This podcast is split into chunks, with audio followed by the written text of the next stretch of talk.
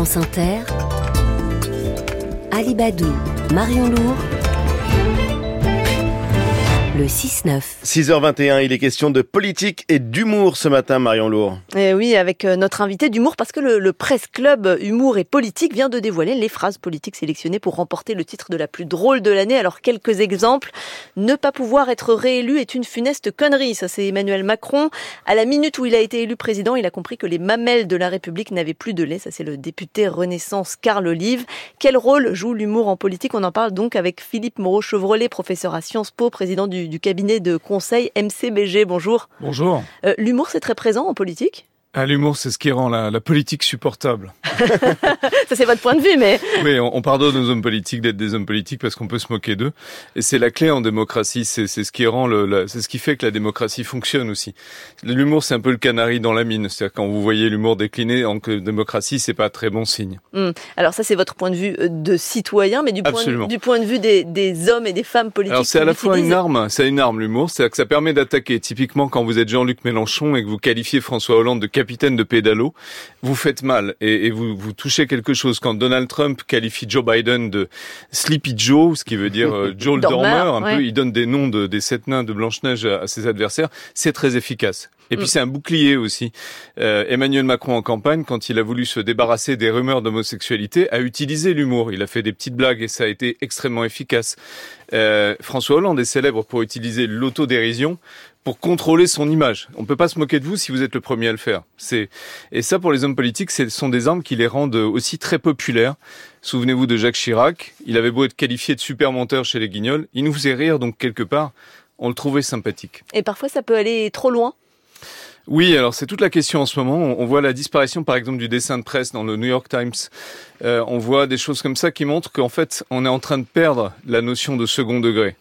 Euh, c'est particulièrement vrai sur les réseaux sociaux. C'est-à-dire que vous faites des blagues, par exemple, sur Twitter, sur Facebook, et pour vous, ça vous fait rire parce que vous, vous savez que c'est du second degré, vous savez où sont vos valeurs. Mais de l'extérieur, la perception n'est pas la même et ça devient extrêmement difficile de faire de l'humour en politique. Ça devient beaucoup plus compliqué qu'avant. Est-ce que ça contribue pas justement à décrédibiliser la politique, euh, y compris quand c'est des phrases sorties de leur contexte et qui peuvent tout d'un coup euh, faire un gros scandale sur les réseaux ça, sociaux Ça contribue à l'éloigner de nous parce que en fait c'est au lieu d'être un objet dont on peut rire et c'est un peu comme le carnaval, il y a une inversion des valeurs. Si je peux me moquer de mon président de la République, je reprends un peu le pouvoir sur lui. Alors ça dure deux minutes, mais c'est très important. Ça met de l'huile dans les rouages et cette communication entre le pouvoir et les citoyens, quand il n'y a plus l'humour, elle devient juste brutale. C'est ça qui est en jeu aussi. Alors quand vous entendez les phrases que je citais tout à l'heure qui ont été sélectionnées, vous avez vraiment l'impression que c'est de l'humour? Ah, c'est très involontaire. Sur cette erreur funeste de ne pas pouvoir se représenter à la oui, présidentielle. Je suis pas sûr qu'il voulait faire de l'humour. Euh, non, alors le problème c'est de trouver des phrases d'humour. Comme il y en a de moins en moins, on va aller plutôt vers les lapsus ou des phrases comme ça. Euh, c'est oui, c'est non, c'était pas de l'humour. Je pense pas qu'Emmanuel Macron ait eu en tête qu'il faisait une blague. Mmh. À, à, titre personnel, c'est laquelle pour vous la, la, phrase gagnante? Je sais pas si vous avez vu toute la sélection. Euh... Je vais pas vous relire toutes les phrases, mais être mise en cause par Mediapart, c'est le meilleur moyen de rester au gouvernement. Ça, c'est oui, c'est Marlène Schiappa. C'est peut-être c'est peut-être la meilleure. Encore une fois, c'est involontaire. Mais, et Marlène Schiappa euh, en a fait beaucoup comme ça. Il y a aussi des personnages en politique euh, qui finissent par se rendre sympathiques presque involontairement par leur gaffe ou par leur humour. Quelqu'un comme Charles Pasqua. Si vous prenez Charles Pasqua, pour ceux qui s'en souviennent, c'était un ministre de l'Intérieur qui était presque tragique, quoi, quand on regarde au premier degré ce qu'il a fait. L'humour faisait qu'il devenait un personnage de pagnol, un personnage presque sympathique et touchant. Mmh. Et vous, on parlait du déclin de l'humour lié notamment aux réseaux sociaux au fait que les phrases puissent être sorties de leur contexte. Ça, vous le, vous le regrettez dans un sens? Oui, je le regrette parce que vraiment l'humour, ça d'abord ça fait partie de notre culture, euh, ça fait aussi partie de, de, de, notre, de notre communication politique. C'est une façon d'envoyer un message aussi quelque part. Euh, et les citoyens doivent pouvoir communiquer avec les politiques d'une manière détendu, de, ça, crée du commun, ça crée un espace où on peut, on, quelque part, on se désarme et, et on, on s'autorise quoi. Et le fait que ça disparaisse, oui, ça, ça réduit les rapports euh, à la violence, ça réduit les rapports euh, à l'insulte. C'est pas bon. Voilà, on doit pouvoir se moquer d'un homme politique. C'est bien pour lui.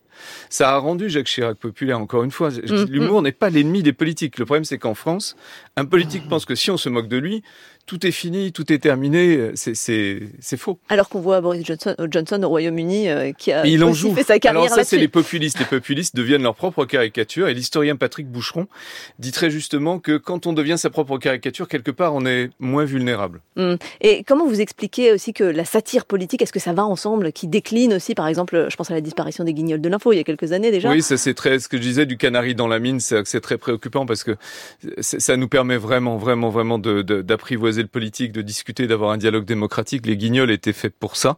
Après, peut-être qu'historiquement, on était arrivé au bout de, de cette forme artistique, mais il faut qu'on en retrouve d'autres, c'est important. Merci Philippe Moreau-Chevrolet, spécialiste de communication politique, professeur à Sciences Po. Merci beaucoup de nous avoir répondu ce matin sur France Inter.